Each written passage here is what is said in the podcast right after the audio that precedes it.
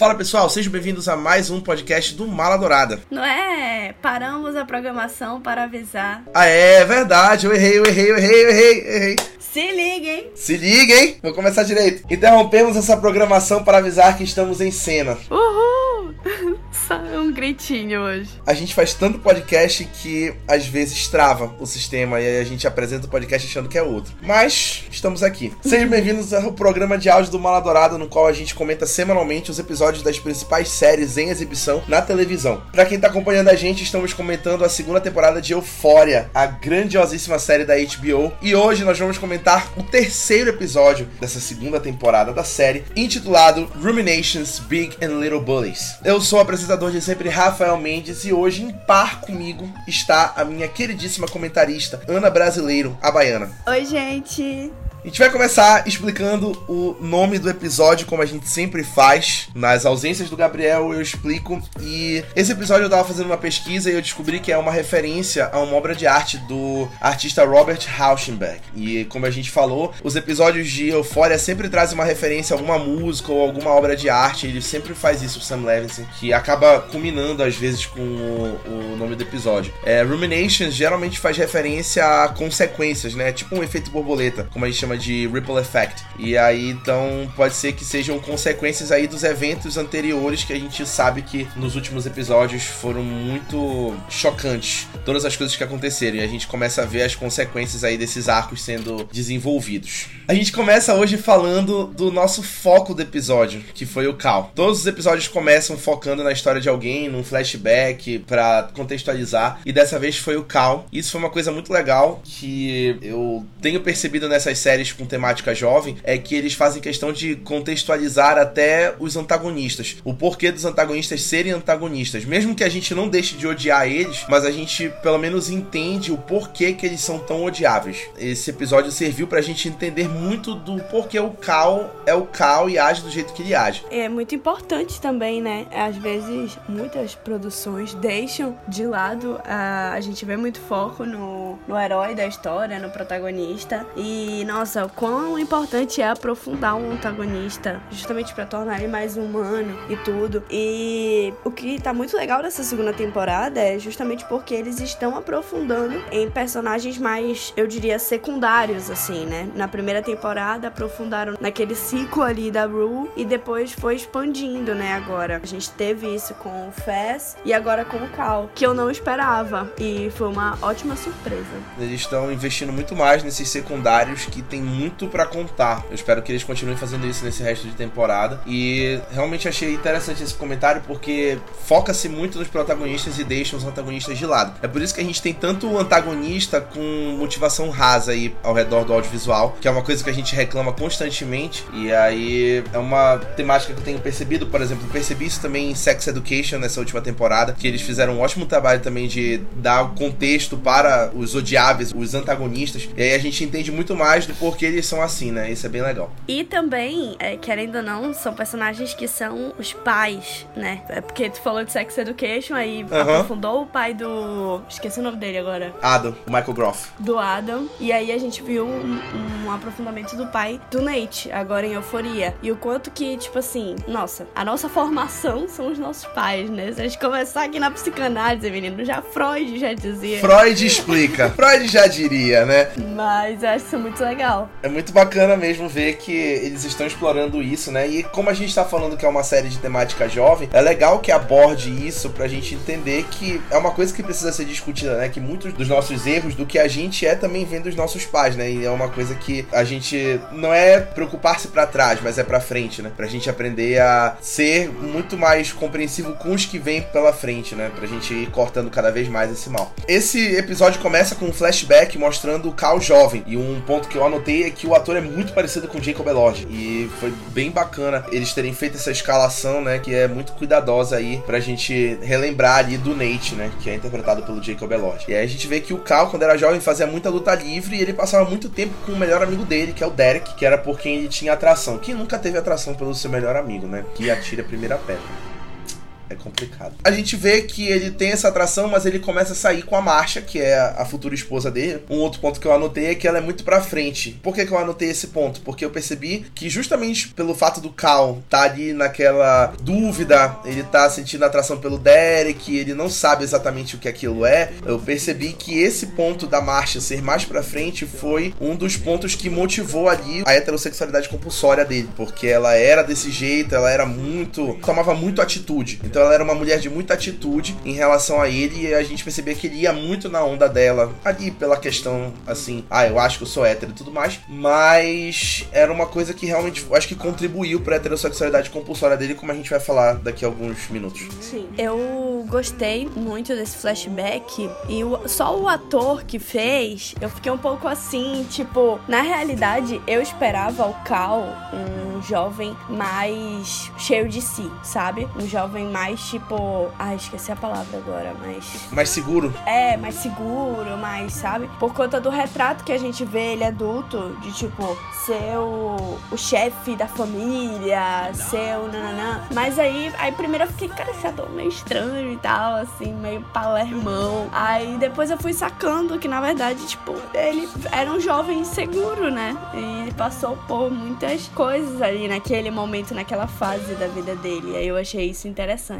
Inclusive, fazendo paralelo com Sex Education, eu conseguiria ver esse jovem Cal claramente em, em Sex Education, até mesmo Big Mouth, pra quem acompanha Big Mouth. Terminei Big Mouth na semana passada, depois de muito lobby da Baiana pra eu continuar. Terminei, não me arrependo. Aproveitar esse momento pra panfletar Big Mouth. Por favor, se você não assiste, você tá perdendo seu tempo. Sim. Se você acha que Sex Education aborda a adolescência e a- o amadurecimento de uma forma muito madura, Big Mouth é exatamente tudo isso com piadas e sequências musicais. A gente vê o pai do Cal, que é muito abusivo, mais uma vez falando aí que Freud explica, então, uma sequência de abusos que vão criando, é, especialmente em homens, né? Vão criando homens abusivos que criam filhos abusivos e pipipi popopó. O Cal começa a namorar a Marcia e o Derek começa a namorar uma menina também. E aí a gente até vê uma cena onde eles estão se pegando todo mundo na mesma sala, né? Fazendo aquele famoso surubão. E aí o Cal tá muito olhando pro Derek, beijando a outra menina, né? Então é, é uma coisa assim, né? O Derek também dá uma olhadinha, depois eles vão nadar todo mundo nu na piscina e tudo mais. Já mostrando aí esse desenvolvimento, né? Muito rápido. Eu acho interessante que nesses flashbacks de Euphoria, eles conseguem desenvolver muito rápido certos tópicos, né? Assim, pra gente entender o ponto, eles vão muito direto ao ponto, mas sem deixar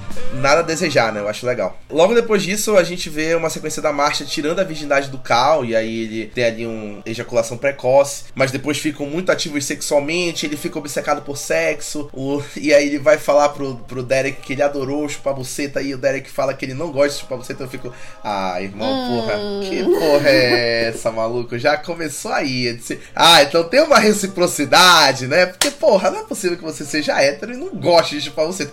Não é, pô. Já fica o questionamento aí sobre esse Derek. E aí eles se formam e o Derek insiste pra que eles dois saiam pra comemorar sozinhos, sem as namoradas. E aí eles vão pra um bar que coincidentemente é cheio de homens e eles ficam olhando muito pra eles que são dois jovens, né? Então, propositalmente eles foram pra um bar gay e eles lá eles colocam uma música, começam a dançar e pei, se beijam. Finalmente, depois de tantos anos de amizade, finalmente concretizam. E foi muito bonita essa cena, inclusive. Eu achei muito bonita essa cena do beijo, toda a cena da dança. Foi um momento muito romântico que eu não esperava que fosse ser tão romântico porque trata-se do Cal. Eu amei muito essa cena. Eu falar o quanto que ela foi sensível, assim, sabe? Porque me lembrou até um negócio bem O Segredo de Brokeback Mountain, assim, sabe? Que deu pra sentir naquele momento eles, tipo, com muitas amarras, mas também, tipo, muito felizes de estarem ali, muito apaixonados. Foi uma cena muito linda. Eu fiquei super tocada, assim, também não esperava. Eu adorei, não esperava mesmo. E foi bem bonito. Até porque Eupho- Euphoria não tem tantas cenas de romantismo, assim, né? Então, foi legal. Aquela cena puramente bonita por si só, como tu falaste, delicada. Não tem muito disso em Euphoria. E aí na manhã seguinte, a marcha amanhece o Cal com uma ligação dizendo que está grávido. Provavelmente do Nate. E aí impede o, o Cal de se assumir gay naquele momento. Porque ele ia ter que cuidar da criança, ia ter que provavelmente casar com ela. Então a gente gente já vê aí que o Cal ele tinha aí essa opção sexual embustida, né? Ficou preso no armário por conta dessas coisas. E principal ponto que origina aí a todo o distúrbio do Cal que a gente já assistiu na primeira e tá assistindo agora na segunda temporada, né? E, e tudo mais, e até a atitude dele em relação ao próprio Nate, né? De repente, isso explica muito o porquê dele ser tão ríspido com o Nate, porque o Nate basicamente acabou com a vida dele ali naquele momento, né? A chegada do Nate foi muito cruel. Ficar parar pra pensar, né? Tem uma relação. Sim, é verdade, né? É... Mano, eu já ia meter um Freud aqui de novo, mas é... É inevitável, é inevitável. É inevitável. Quanto mais eu você adquire conhecimento. Por um psicanalista, entendeu? Mas é isso, ele transfere pro Nate, né? Essa frustração. É muito bizarro, cara. E é aquela coisa que a gente vê que o casamento dos pais dele também é bem falido, assim, né? Tipo, eles mais velhos, assim, dá pra ver que, nossa, eles estão ali porque quando eles tinham, sei lá, 20 anos, sei lá quantos anos eles tinham, eles engravidaram e tiveram que ficar juntos e blá blá blá. Não é uma coisa assim que eles queriam muito estar juntos, né? É foda. Paramos de falar de Nate, agora a gente vai falar, na minha opinião, da pessoa que tá sendo tão irritante quanto o Nate, o Cal, sei lá, não tô conseguindo suportar. Cada episódio que passa tá ficando cada vez mais difícil, que é a Rue. E a gente já depois dessa sequência do flashback, a gente já é apresentado pra Rue, que sai chapada do quarto, cantando uma música. E aí a gente vê a Gia confrontando ela sobre isso. A irmã mais nova dela, Storm Reed, fazendo a sua aparição de volta maravilhosa. Lembrando que na primeira temporada, a Gia encontrou a Rue tendo uma overdose no quarto e foi ela que basicamente salvou a Rue da morte, levou pra clínica de reabilitação e tudo mais. Então a Gia, ela tem os traumas dela mais do que justificados de ver a Rue mais uma vez usando drogas. E aí a gente tem mais uma sequência que era muito frequente ali na primeira temporada, que é da quebra de quarta parede. A Rue quebrando a quarta parede para explicar alguma coisa que eu acho simplesmente uma sacada maravilhosa de Eufória. E a, a Zendaya, ela manda muito nessas cenas. Demais. É, é, é, muito bacana. Ela é muito talentosa, cara. A Zendaya é bizarramente talentosa em tudo que ela faz. Eu acho incrível. Sabe o que eu acho engraçado? É que a Rue, tu falou, né, que ela tá ficando uma personagem insuportável. E, pô, eu acho que é isso mesmo que a série quer provocar na gente, né? O quanto que a gente não tem controle sobre uma pessoa adicta e tudo mais. Eu também fico agoniadíssima. Uhum.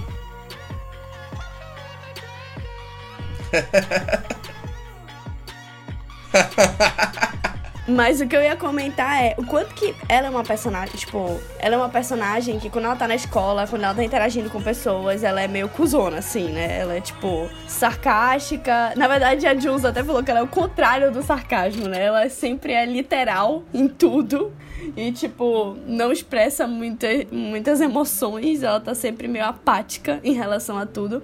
E o quanto que nessas cenas que ela quebra a quarta parede, ela mostra um outro lado dela, assim, né? Ela explicando as coisas e tal, ela tá mais imponente, eu gosto. Quando ela conversa com a gente, ela muda um pouco. Porque é como se fosse na cabeça dela, né? Sei lá. É, é isso é interessante, realmente, o que ela mostra para os outros e o que ela é na cabeça dela, né, de verdade. Eu acho que é, é bacana ter esse, essa percepção, que é uma coisa que a gente pega também na própria narração dela, na série toda, né? A narração dela é muito mais expansiva Sim. do que a Rue interagindo com as pessoas na vida dela. Total. E aí ela explica pra gente, junto com um novo amigo dela, o Elliot, mais uma vez o Dominic Fike, senti muita falta da Baiana falando do Dominic Fike no episódio passado, porque o primeiro episódio foi muito marcante a reação dela ao vivo. Quem ouviu sabe. Inclusive, eu acho que eu estou apaixonada pelo Dominic Fike, mas não vou entrar nesse, nesse ponto, pode só seguir. Eu também.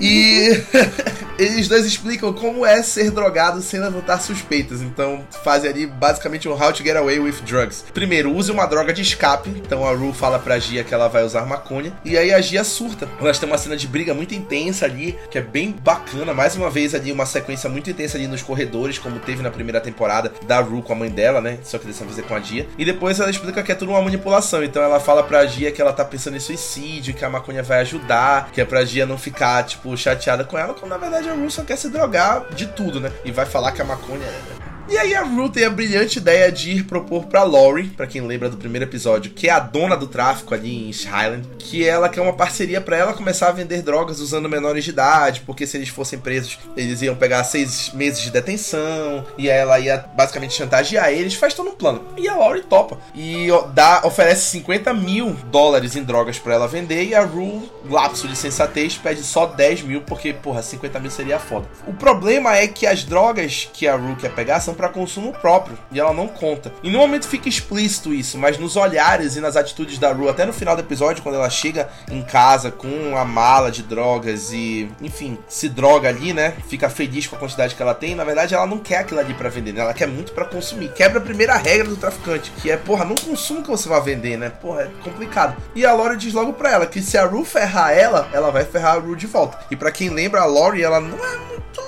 assim, amigável. Não é muito boa da cabeça, né? Eu achei muito engraçado esse episódio, cara. Tipo, me diverti muito assistindo ele. E esse momento da Ruth, quando ela vai no Fest, tenta convencer ele do plano. Depois ela vai na Lori. Foi muito divertido para mim. Achei muito engraçado. Não sei se ela vai consumir tudo aquilo, se ela vai realmente começar a vender. Porra, cara, ela tá tomando as piores decisões possíveis. Como sempre. Mas bora ver, né? Como sempre. Mas é, e é impressionante como a gente consegue se divertir, mesmo ela tomando essas decisões. Eu acho a Zendaya muito carismática, né? Ela consegue te manter atraído na, na Rue, mesmo que a Rue não esteja na sua melhor fase. É interessante demais isso. Tava conversando com a minha senhora, que mencionando ela pela primeira vez no podcast. Assumiu pro Brasil uh, mesmo. Oficial, ixi. Assumiu pro Brasil mesmo. E ela vai escutar isso, com certeza. Ela levantou duas teorias. Ou a Rue vai se afundar de vez nessa história das drogas, ou ela vai tomar o lugar do Fesco e ser a principal revendedora da Lauren. E aí vai mudar também totalmente aí a, o arco dela. Eu prefiro acreditar na derrota, mas existe aí a possibilidade da gente estar tá falando aí da Rue traficante. Uma coisa assim a se pensar, né? Vamos ver aí como é que o Sam Levinson vai desenvolver essa. A gente continua falando de Rue, mas agora a gente vai falar desse triângulo amoroso que está se formando, que era a teoria de todos e que agora está se concretizando, que é Rue, Julius e o Elliot eu pegaria os três. A Jules fala pra Rue que ela não vai se dar bem com o Elliot porque ele quer comer a Rue. E aí a Jules questiona o Elliot numa cena muito engraçada, muito bem construída, que ela coloca uma,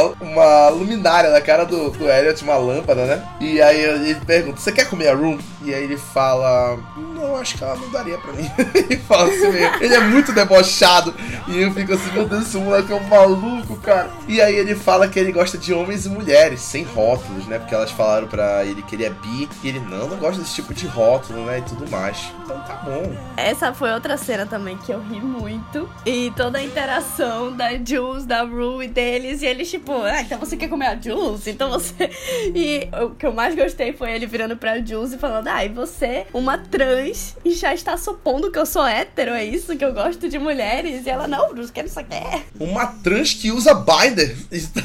que usa binder. é, bicho incrível. Ele é muito muito sarcástico, ele encaixou muito bem na série, é bizarro, muito bem mesmo. Continua aí a conversa, o Elliot pergunta se a Rue e a Jules transam, e aí elas desviam da pergunta, porque dão a entender que elas não transam muito e é por conta da Rue, né, que ela tem ali aquele receio e tudo mais, né, de se envolver numa atividade sexual, para, parando para pensar, acho que elas nem chegaram a transar ainda, né, ainda nem apareceu isso na série, e a série mostra tudo, bizarro pensar. Não sei. E aí, de volta, a Rue e a Julius perguntam pro Elliot se ele quer comer as duas. E aí ele desvia da pergunta.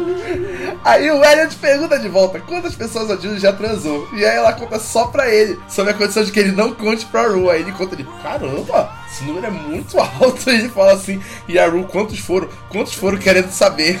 e no final das contas, o Elliot fala que ele quer ser amigo das duas, porque ele gosta das duas. E aí o trio fica muito próximo. E essa cena foi muito boa para construir esse, esse trio. Mais uma vez que eu falei, é, Euphoria é muito bem sucedida nesses pontos, assim, de construir coisas muito complexas de uma forma muito rápida. E aí, tipo assim, ficou muito convincente essa forma como eles se tornam amigos os três. Ficou bem bacana. E esse diálogo foi muito intenso o roteiro foi muito sagaz aí nesse momento de fazer esse diálogo bem num bate volta que tu fica atento o tempo todo na, na conversa deles, é bem legal. Depois disso, a Rue e a Julius voltam para casa de bicicleta e cruzam com o Cal no carro que está a caminho da casa do Fesco. A gente vai falar disso mais tarde. Mas esse ponto aqui eu queria deixar anotado porque o Cal sabe que a Rue sabe que ele e a Julius transaram, né? E aí ele já olhou para ela assim com um olhar mais desconfiado, assim, pô, ela sabe e tal. Mas aí elas chegam na casa da Rue e E aí elas acabam transando no quintal da casa ali. Mais um negócio da mão, né?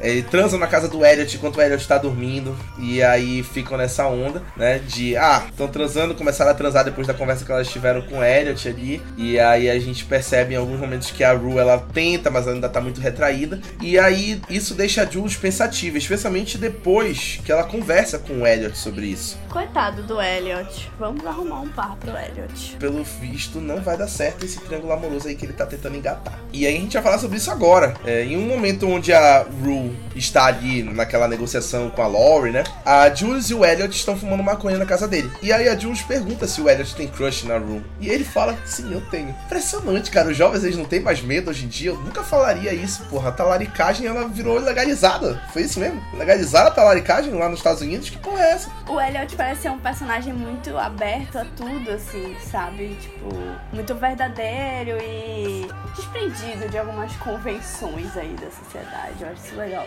Eu também acho isso interessante, esse. Especialmente assim, como um homem, né? É Aham. legal ver um personagem homem tão desprendido assim, né? É bem bacana. Encaixa perfeitamente eu fora. E o Elliot fala que a Rue não quer nada com ele porque ela deve ser gay ou assexual. E aí a Jules nega. E aí eles começam a conversar sobre como o sexo funciona pra Jules. E ele fala: deve ser muito difícil pra Jules o fato da Rue ser pouco sexual, porque a Jules é atraente, comível e intrigante. E aí a Jules já fica assim. Eu jurava, juro, nessa hora, pra mim, eles iam se pegar. Meu amigo, eu tinha certeza. Eles têm uma conexão muito forte ali. Ficou um, um clima no ar, né? Aquele, aquela tensão mal resolvida, né? Não verbalizada.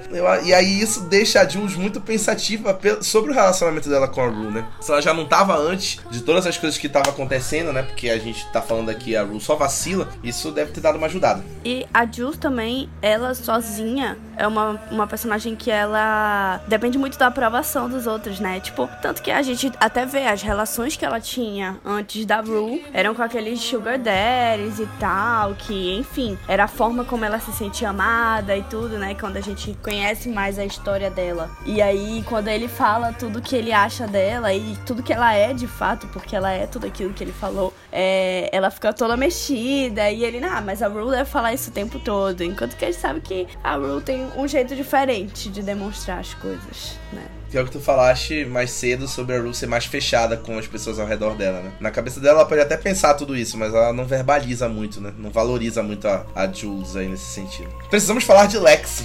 A Lexi tá ganhando cada vez mais espaço. Maravilhosa! Nesse episódio a gente vê que a Lexi se enxerga muito como observadora no meio das outras pessoas, ela se sente no controle quando ela escreve, e a gente vê uma explicação muito lúdica de como isso funciona na cabeça dela, que ela, a gente vê uma sketch da Lexi como diretora, roteirista e criadora de uma série chamada This Is Life, onde ela é a protagonista, mas em segundo plano, e os coadjuvantes são as pessoas ao redor dela na vida que são mais relevantes do que ela nas suas histórias. Que, por sinal, achei uma, uma trama muito criativa, mas é depressivo quando se pensa que a gente tá falando de uma pessoa que se acha menos importante do que os outros e que acha a história dela menos importante do que a dos outros. Nessa cena eu fiquei me perguntando se aquele não era o set de Euphoria ou se eles fizeram tipo um set de um set, sabe? Mas eu adorei. Eu fiquei pensando nisso. Eu fiquei pensando nisso também. Poderia ter sido. É, essa, essa dedicação da equipe de Euphoria de fazer essas coisas lúdicas e é, que beiram um absurdo. Eu acho que é uma das coisas que mais me atraem em Euphoria, assim, falando de uma forma mais técnica, né? Que a gente que analisa esse tipo de coisa, eu acho que é uma coisa muito legal, assim, pra gente assistir esse tipo de coisa mais criativo, mais lúdico, numa série de drama. E esse momento que até muda, tipo assim, a forma como é filmado, aparecem umas coisas escritas na tela e tudo. Inclusive, eu acabei de fazer esse link. É muito um momento de um filme do Adam McKee, assim, que tipo, do nada vira outra coisa, assim, sabe? Do nada coloca a Margot Robbie numa banheira com um champanhe explicando termos Exatamente. de. Entendeu? Ou a Selena Gomez Ou jogando do nada poker. sobem os créditos do filme. É, ou do nada sobe o crédito do filme no meio do filme, né? Aqui só os especialistas e Adam McKay. Não significa que gente gosta de tudo. Só significa que a gente entende. E aí a gente vê que a Lexi, pra tomar mais o controle da, da situação, ela começa uma peça escolar baseada no, no livro chamado Oklahoma, né? Um livro, uma peça, não lembro se é, o que é Oklahoma. E um monte de gente aparece pra fazer os testes da peça. E aí a gente vê ali a Lexi sendo mais relevante, chamando mais atenção. É interessante pensar nisso, né? Que desde o primeiro episódio ela tá ganhando cada vez mais importância. Como a Baiana falou aqui, que os secundários estão cada vez mais importantes e a Lexi é um deles. É bem bacana bacana ver esse desenvolvimento da Lexi. Espero continuar vendo o casal Lexi Fesco também, mas eu quero ver muito da Lexi, é, assim, se tornando independente, se tornando mais segura de si. E eu tô ansiosa para ver o que que essa peça vai repercutir, porque eu acho que vai repercutir muita coisa. Também acho, também acho. Acho que a gente vai ver muito ainda dessa peça aí nos próximos cinco episódios que restam. Vamos falar da pessoa que mais precisa de terapia nessa série. Oh, meu Deus, coitada. A Cassie. A Cassie, olha. A pobre da Cassie só piora, só piora. a Cassie tá completamente obcecada pelo Nate. E na escola ele só ignora ela, claro, ele precisa manter aquela capa, né, de que ele ama a Mary e tudo mais. Ela começa a vestir um monte de roupa para tentar chamar a atenção dele e tudo mais. E aí ela veste uma roupa que ela parece uma caipira, segundo eles. E aí todo mundo acha que ela tá vestida como se ela fosse participar da peça da Alex, da irmã dela. E ela surta muito. E ela se imagina confessando para todo mundo que ela tá apaixonada pelo Nate. Confessando pra Mary, pra Cat, pra Alex, pra todo mundo ali no banheiro. Depois ela volta ao normal pro espelho como se nada tivesse acontecido. O nosso querido Gabriel comentou isso no Twitter, inclusive, que foi um show de atuação da Sidney Sweeney aí nessa cena. Ela é muito boa, essa menina. É muito boa. Desde a primeira temporada, ela tem um alcance muito bizarro com as expressões faciais dela. É muito forte, é muito forte a atuação dela. Ainda mais pra personagem que ela faz, né? E nessa temporada ela tá se destacando, né? É, antes dessa cena, na verdade, pra gente chegar nessa cena, tem toda uma montagem, tipo, daquele ritual dela que, cara, vai ficando desesperador, assim, sabe? É, é chega a ser maníaco. Vai se criando um clima terrível. Ela acordando e tal, pra se arrumar e não sei o que e tal. Também a gente vai percebendo que com o tempo, as roupas dela vão ficando cada vez mais parecidas com as da Mad. Tem uma hora que elas estão vestidas iguais, né? Então é tipo tudo para conseguir a atenção do Nate, o que é muito bizarro. Eu queria só comentar que eu vi um tweet hoje que eu achei muito engraçado, que é essa cena do banheiro, que tá a Rue, tá a Jules, tá a Cat, tipo, todas elas, que parece um crossover, porque nem parece que elas estão na mesma série, assim, sabe? São mundos tão diferentes. é verdade, cada história vai pra um caminho e, parece é. que a gente é. tá vendo aí um crossover Vingadores, né, dentro de Euphoria, que acontece sempre no banheiro. É toda vez no banheiro, quando elas se encontram ali antes da aula. É muito firme. E aí a gente vê na sequência a Cassie e a Mary tomando sol na casa da onde a Mary trabalha, né, como babá, junto com a criança de quem a Mary é babá. Essa criança, ela escuta cada coisa, vou te contar. Eu acho hilário. É muito bizarro. E aí a Mary faz ele de faz ele de babá, né? E aí fala assim: "Pega uma água lá pra mim". e ele vai. Ele adora ser cuidado pela Mary. E aí a Mary fala que a Cassie precisa namorar. Bom, ela sabe, mano, que a, que a Cassie quer namorar com o teu boy complicado. Falar de Cat também, rapidamente. Eu tô sentindo que a Cat, nesse episódio, ela ficou muito, muito em terceiro plano, na minha opinião. E, tipo assim, eu esperava que fossem dar mais atenção para ela, mas eu espero que com o que aconteceu nesse episódio, a gente veja ganchos aí para ela ganhar mais destaque nos próximos. Especialmente nessa trama dela com o Ethan, nessa indecisão dela. Essa coisa que ela quer voltar a ser Ken Girl, né? Que eu acho que ainda não voltou tudo mais. A Cat sai pra ajudar com o Ethan e os pais dele, e aí eles pedem para ela falar de si mesma. E ela enrola, enrola, enrola e fala que ela não sabe o que falar, que ela não sabe como se descrever, o que ela espera da vida dela. E ela não sabe quem ela é. E a mãe do Ethan fica muito decepcionada, né? Daí a gente já tira que tem toda uma questão de é, insegurança, né? De que ela, nos detalhes, ela percebe que ela não agrada ali a, as pessoas, que ela não cumpre as expectativas, né? Não só do que ela já sofre, que é a questão do, da aparência física, né? Mas também da personalidade dela, né? Que a gente sabe que a Cat, ela é muito fanfiqueira. Então ela tem a forma dela de ver as coisas e tudo mais, de lidar. Ela não é facilmente compreendida porque ela tem o jeito dela. E a gente vê que isso vai trazer problemas para ela, né? Especialmente com o Ita também, que é o namorado dela. E a gente começa a perceber essas pontadas quando a gente vê, por exemplo, ele faz o teste pra peça da Lexi. Ele liga pra ela empolgado para falar que ele conseguiu o papel. E ela, tipo assim, foda-se, beleza, conseguiu o papel e tal, tranquilo. Aquele relacionamento ali tá indo de mal a pior.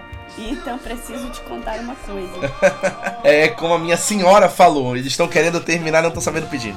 Exatamente. Vamos voltar a falar do Cal, mas agora com o Fesco e com o Astrid. Que cena! Que cena, foi incrível, foi incrível, incrível. O Cal não consegue dormir pensando sobre a história do DVD que a gente viu no último episódio. E aí ele se imagina se matando, mas ele não tem coragem de fazer isso, que ele é um covarde. E aí ele decide ir pra porta da casa do Fesco. E a gente vê que é lá porque a gente vê ele observando a Fei colocar o lixo do lado de fora. Lembrando que a Fei, aquela mulher bizarra, tá morando com o Fesco, né? Que é realmente as coisas só acontecem com o Fesco. Né? E complicado. Isso acontece com ele porque ele é um anjo. E aí o Cal tá lá parado, de repente o Astray aparece com uma escopeta maior do que ele, e encurrala o Cal e leva o Cal pra dentro da casa e começa a questionar ele. E aí o Astray começa a encher o Cal de porrada com a escopeta.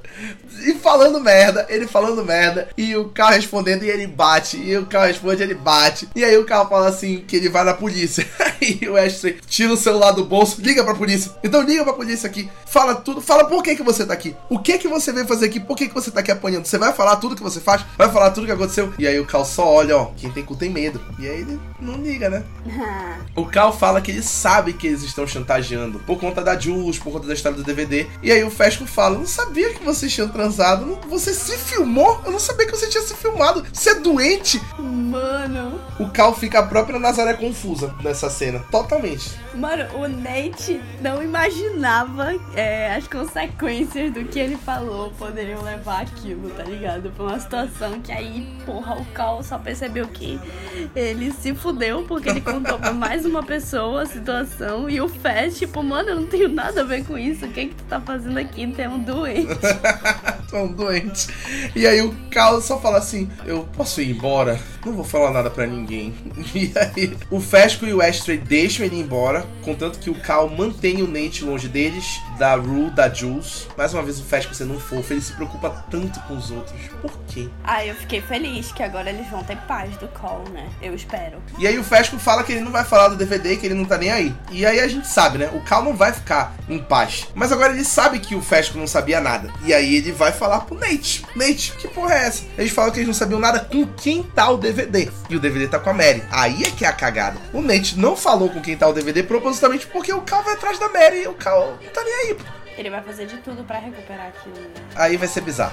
Ru e Ali. Esse momento aqui, a Ru garantiu a, a vaga dela ali na Corte Interamericana dos Direitos Humanos, tá? Ela foi muito nojenta. Coitado, o Ali é um anjo. Quem é que trata o Ali mal? Foi ridícula. Depois que ela sai da casa da Laurie, antes dela ir pra casa, ela vai, obviamente, pro Narcóticos Anônimos, chapada, só pra fingir que ela foi. Com uma mala cheia de droga. Com uma mala cheia de droga. E aí, óbvio que o Ali desconfia, que ele não é burro. Ele questiona o que, que tem na mala dela, a Ru trata ele mal, ele fica puto. E ele trava a mala da Ru porque ele quer saber o que tem na mala, porque ele sabe que ali tem merda, né? E aí a Ru começa a jogar os eventos do episódio especial dela na cara dele, que envolve ali o fato dele ser um pai ausente, dele ter sido um pai ruim. E ela joga na cara dele, ele explode, dizendo que se ela repetir isso, se ela responder ele de volta naquele momento, ele para com ela ali, ele não vai mais ser o padrinho dela e tudo mais. E aí a Ru fala: Por quê? Você vai me bater se eu falar alguma coisa? Bem, filha da puta. E ele só fica calado e vai embora, entendeu? E desistiu dela. E no episódio passado eu falei: Cara, o Ali é a única pessoa que ainda acredita que a Ru pode melhorar. E aí, logo nesse episódio, a Ru vai e faz isso. E dá os motivos pra ele desistir, né? Não sei se ele desistiu totalmente, mas foi uma cena bem forte e mostrou o quanto que a Rue, ela é muito egoísta quando se trata em relação à, à situação dela, né? A dependência dela. Com certeza. E a gente já vinha vendo isso, né? Em relação a Jules, principalmente, a família dela, e agora até o Alien, que tava ali insistentemente ajudando ela. É realmente foda. É, como a gente falou. Cada vez mais só pior. Pra gente encerrar os comentários, vamos falar desse casal que a gente ama, Cassie e Nate. Quem não gosta desse casal é maluco. Que a gente ama odiar. A gente ama odiar, muito bem. Então eles seguem se pegando no off. Na escola, jamais, mas no off, tudo certo. Toda sexta-noite eles se encontram naquele mesmo lugar, ela corre na direção do carro, se pegam. E aí ela, no auge da doença mental dela, fala que ela ama seu segredo do Nate. E que ele não pode contar pra ninguém sobre ela. E aí ele fala de volta pra ela que ele ama o quanto ela é dodói da cabeça. Ba- Basicamente foi isso que ele falou. O quanto ela é perturbada. E aí eles transam barulhento. O Cal e a Marcia no andar de baixo ficam escutando. Ai, a gente queria estar muito de volta à escola nesse momento. Queria sim, Marcia. O Cal queria estar muito na escola transando contigo. Era contigo mesmo que ele queria estar. Mas aí a gente vê isso. A Cassie insistentemente obcecada pela sexta-noite. Sai uma noite pra encontrar o Nate mais uma vez. E aí o Nate manda uma mensagem: aconteceu um negócio, eu não vou poder Porque ele está indo buscar a Mary na casa onde ela trabalha com um buquê de flores pra reatar com ela. Égua, manos. O que rolou? Queremos saber o que rolou. Primeiro que Cassie e Nate realmente uma hora ou outra ia dessa merda, né? Agora, ele ir lá pra casa da Mary. Ai, ai, como ele consegue ser um idiota com absolutamente todas as pessoas. Que ódio. É sério, eu não consigo entender. Fazia tempo que eu não vi um personagem tão detestável na televisão quanto Nate Jacobs. se supera, se supera. É impressionante. E a gente sabe que a Cassie vai surtar quando eles chegarem de mãos dadas na escola, namorando de novo, e ela vai ficar muito mal. Eu tenho muito medo do que essa menina vai fazer, sério. Ela é muito desequilibrada, assim, emocionalmente, por conta de tudo que ela passou, e aí é muito, sei lá, eu tenho. Eu, eu temo pela, pela Cassie nesses próximos episódios. Vai ser muito pesado. PS que eu queria deixar aqui, que eu não poderia passar sem falar disso. A gente escutou Watercolor's Eyes nos créditos, que foi a música original da nossa queridíssima Lana Del Rey para Euphoria, que faz a estreia aí no, nos créditos, né? Não, não consigo visualizar uma pessoa que combinasse mais com a vibe de Euphoria do que Lana Del Rey. E ficou muito boa a música, encaixou muito. Foi lançada na última sexta-feira, a gente já escutou aqui no episódio. Vocês estão escutando a música aqui no fundo desse podcast, que claro que eu não ia perder a oportunidade de colocar a música aqui tocando. E é muito legal o trabalho que o Labyrinth que é o produtor musical da trilha sonora de, de Euphoria, faz aí de convidar esses artistas. E a gente já sabe que na semana que vem, no episódio de domingo, a gente vai ter a música da Tove Lo tocando no episódio, que é uma música original que ela fez também para Euphoria, que também combina muito com a vibe, né?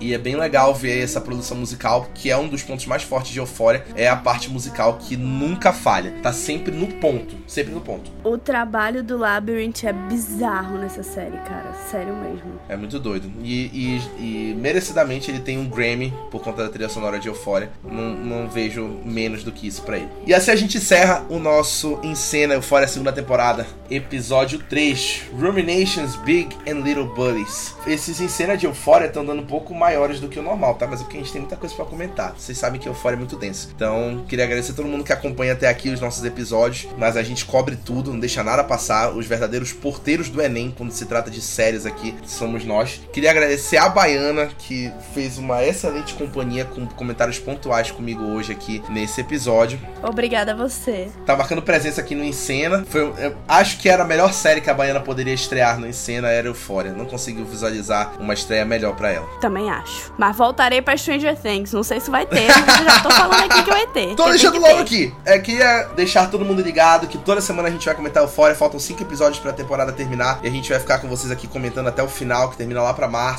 E fiquem ligados nos nossos conteúdos. Essa semana a gente vai ter a estreia do podcast das meninas, o Valkyrias. Na sexta-feira estará no ar para todos vocês escutarem esse podcast Uhul. que eu nem me meti. Eu vou só editar e elas vão entregar o conteúdo lá. Eu vou só, quero só ver o que, que elas vão aprontar desse programa novo. Prepare-se, chefe Rafa Mendes. Tenho certeza que vai ser maravilhoso. Fiquem ligados que o Oscar está chegando. A gente tem novidades fortíssimas sobre o Oscar esse ano. A Giripoca vai piar forte. E, enfim, podcasts por aí. Tamo chegando, tamo chegando. Até semana que vem e tchau. Tchau.